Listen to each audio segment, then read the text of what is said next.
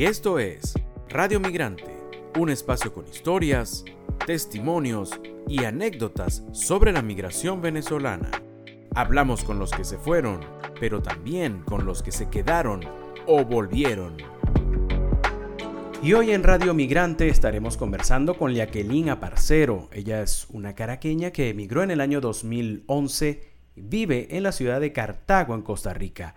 Es licenciada en Educación Física y Matemáticas. Tiene un emprendimiento que nos da mucho gusto conocer, se llama Rancho Camurí. Esto es Radio Migrante.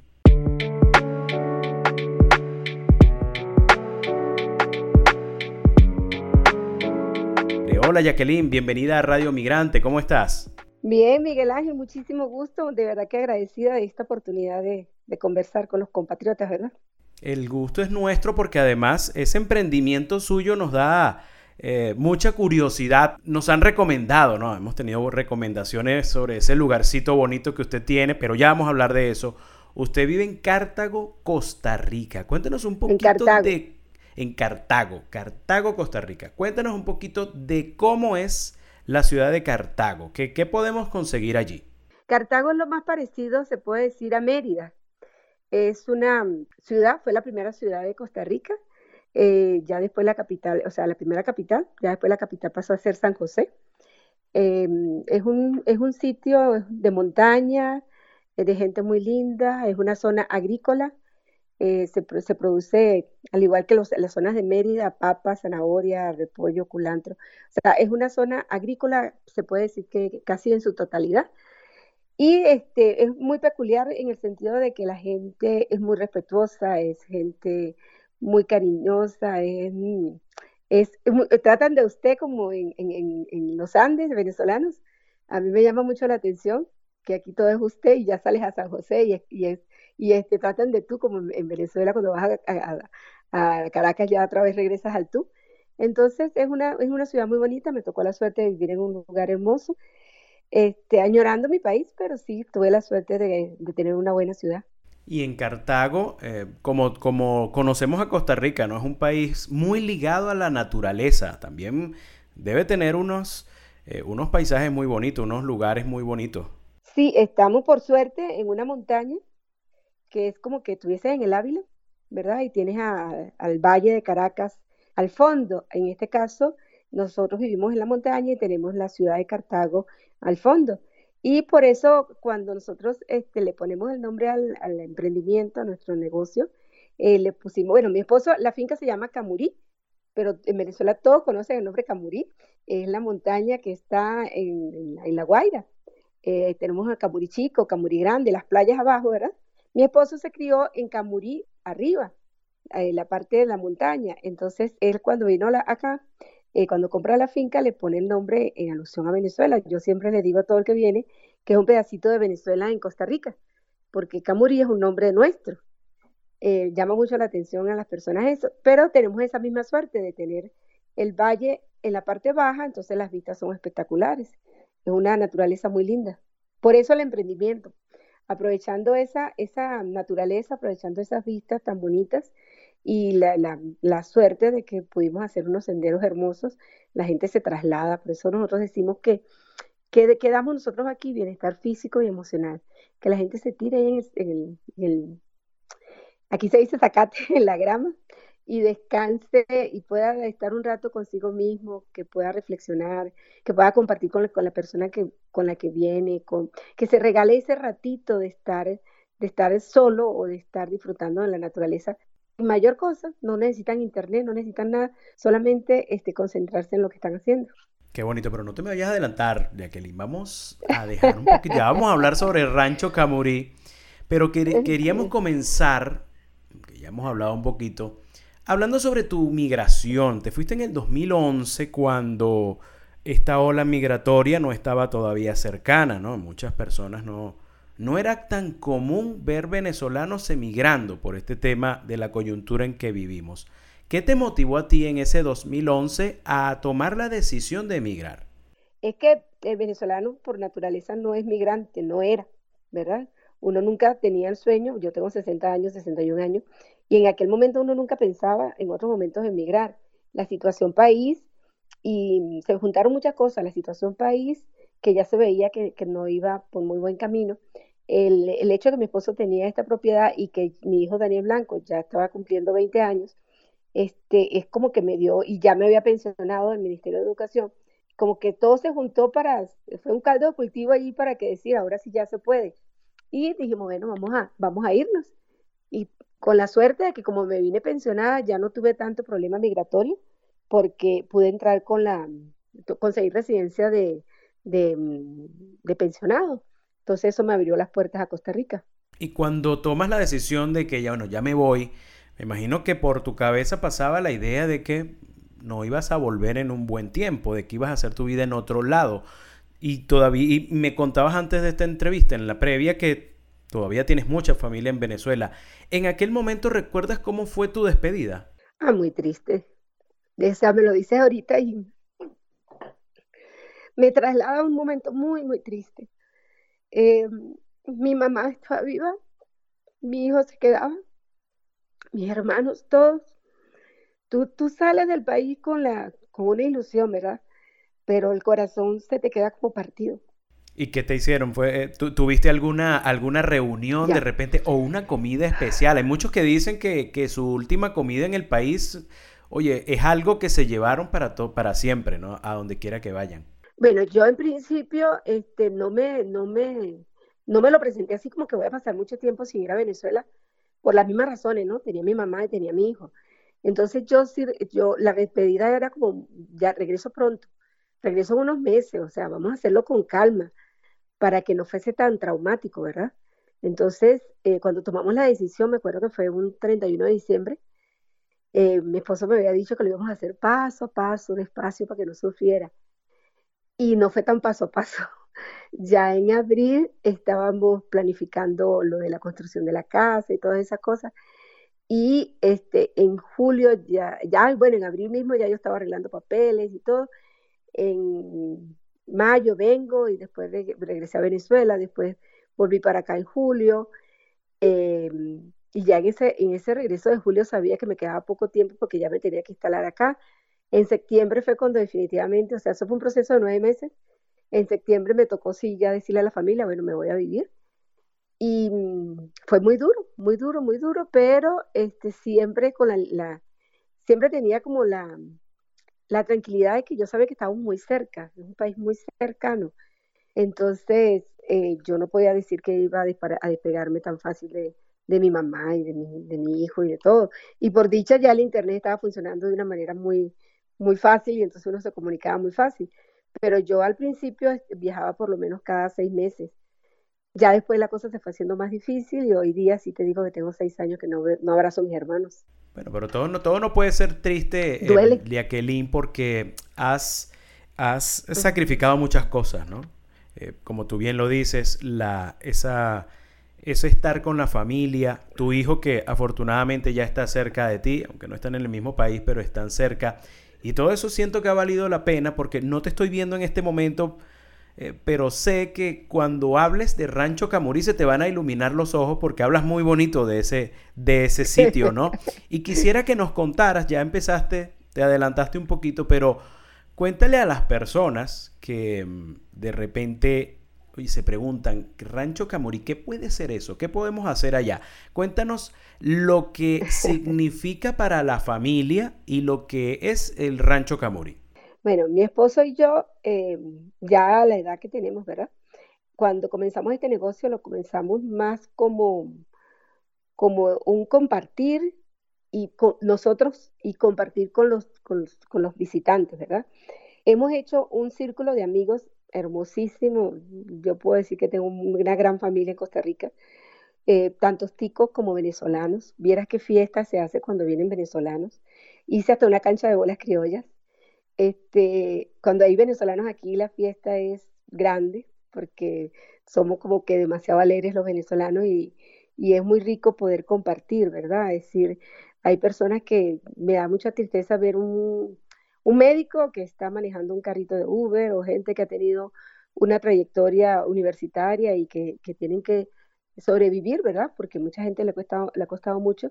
Y aquí se olvidan de todo y disfrutan y se quedan a dormir y la pasamos súper rico. Bueno, yo cuando hay venezolanos no me separo del, de, ese grupo, pero es un sitio para acampar, para caminar, para quedarse a dormir si quieren con, tipo camping, hay unos glamping. Este, celebramos un cumpleaños, hacemos un retiro espiritual, una, es un sitio como multifuncional. La gente que yo les digo, dime qué quieres hacer y, yo, te, yo te monto la actividad. Y de verdad que siempre de una manera rural, de una manera sencilla y disfrutando de la naturaleza. Así se puede describir el Rancho Camurí. Hay gente que va y se queda, me imagino que ofrecen comida, ¿no? Y ustedes me contabas en, en, la previa que te gusta mucho la comida, que te gusta cocinar. Y quisiera preguntarte si a esos, si a esas personas que, que van y se hospedan en Rancho Camurí, tú les ofreces platillos venezolanos. Ahora que estamos tan globalizados con eso, en todas partes se come comida venezolana. Vieras que, que la, historia gastronómica eh, de Venezuela y Costa Rica es, es, es, importante saberla, ¿no? Hace 10 mm, años, 8 años, no se conocía tanto la arepa venezolana ni el tequeño. Cuando yo monto la soda con Daniel, este, tuvimos que ir como que en ese sector, ¿verdad? De la ciudad, y le mostrando a la gente de qué era la arepa y se la íbamos metiendo con la comida tica. Y hoy día hay tantos venezolanos, hay tantos negocios venezolanos. Ahí han dejado tan bonito el nombre de, la gastronomía venezolana que cuando tú dices aquí un pequeño, todo el mundo sabe lo que es y qué rico. O si te dicen que viene para acá y que saben que es venezolano, uy, qué rico una arepita venezolana. Y ah, bueno, aparte de la calidez del, del, del ser de venezolano característico, la gente le encanta, ¿no? a mí me, llena de mucha felicidad cuando la gente me dice, yo tengo una amiga venezolana, pero lo dicen con esa alegría, con esa satisfacción de que son buenas personas y eso siempre me ha gustado. Y entonces en cuanto a la gastronomía, todo el que llega, por supuesto piensa que arepitas y pequeños y viera que las empanadas, eh, aquí las empanadas eh, venezolanas gustan mucho, el chocolate nuestro, que es un chocolate espeso, de verdad, full de chocolate, este, a la gente le ha encantado pero no siempre brindo la, la, alimentación porque le doy la oportunidad de que la gente cocine, de que la gente traiga su picnic, de que haga una parrillita y este me dedico entonces yo más a otras cosas. Hemos hecho, hay una, tengo una terraza muy linda que se llama Terraza del Migrante. Eh, la idea es que los migrantes eh, que tienen sus emprendimientos vendan allí sus productos, hacemos una actividad y vienen más personas de lo normal y entonces pueden compartir con, con las personas, los, alimentos venezolanos también y sus, emprendimientos. Entonces son actividades bonitas y, que uno puede un poquito tratar de ayudar a otros. Entonces sí, a la gente aquí le encanta la comida venezolana, le fascina.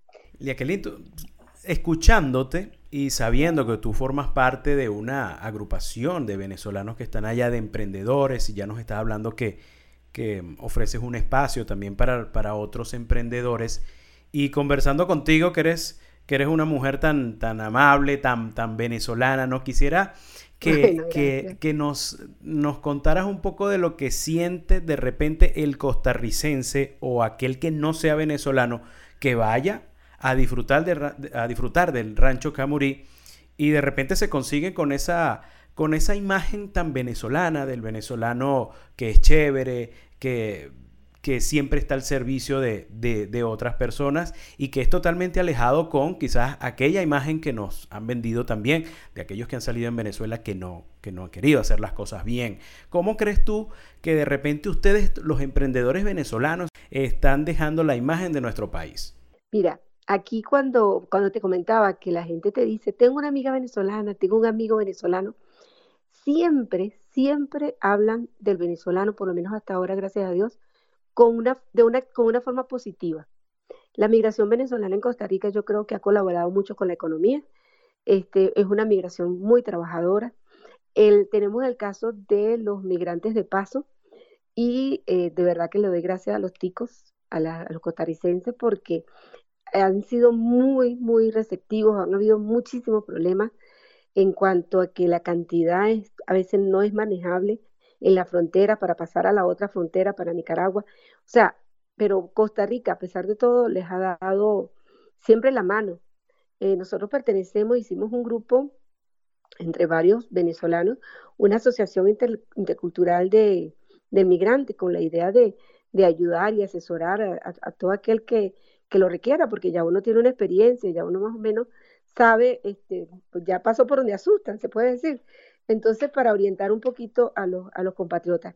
Pero mm, la, migración venezolana, yo siento que la mayoría, la gran mayoría, ha dejado en buen, en, alto el nombre de Venezuela, porque han venido a trabajar, la mayoría. Eh, puede decir a lo mejor un caso aislado de que dijeron algo de un venezolano y siempre la gente resalta, es una persona que hizo no es el venezolano, porque el venezolano de verdad que es una persona culta, es una persona trabajadora, es una persona responsable.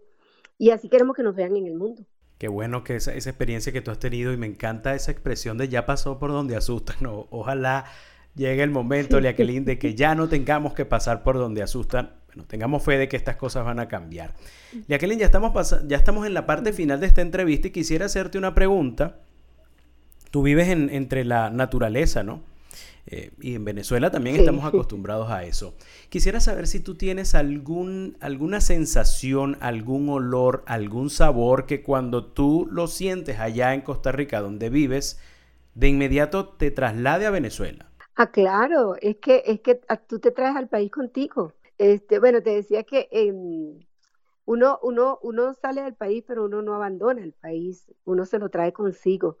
Aquí, bueno, hasta el nombre de la finca este, es venezolano.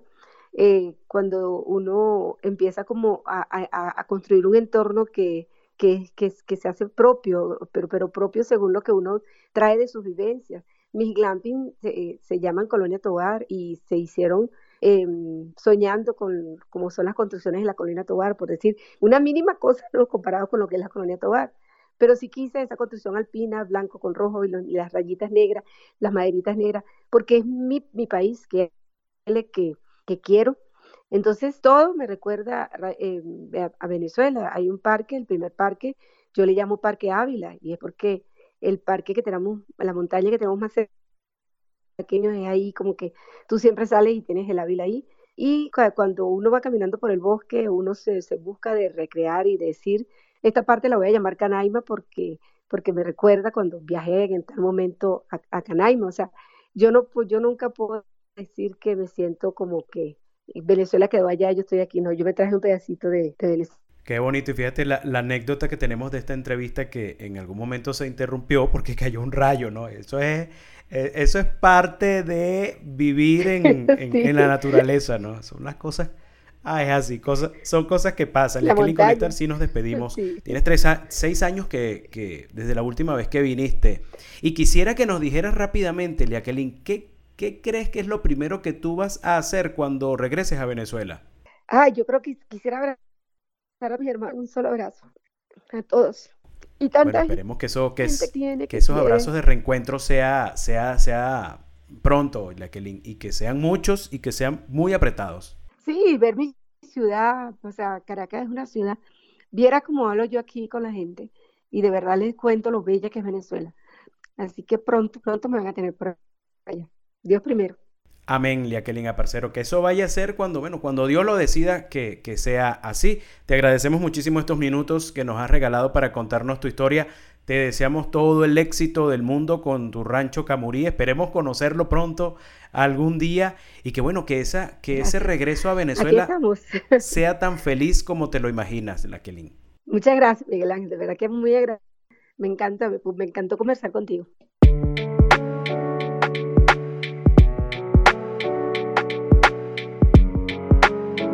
Y hoy en Radio Migrante conocimos la historia de Liaquelín Aparcero, una caraqueña que emigró en el año 2011, tiene un emprendimiento que se llama Rancho Camurí, allí vive entre la naturaleza, mostrándole las bellezas de Costa Rica a sus huéspedes, pero siempre con la mente en su querida Venezuela. Esto fue Radio Migrante. Esta fue otra presentación de Radio Migrante. Nos puedes seguir tanto en Twitter como en Instagram. En estas redes sociales estamos como arroba Radio Piso Migrante.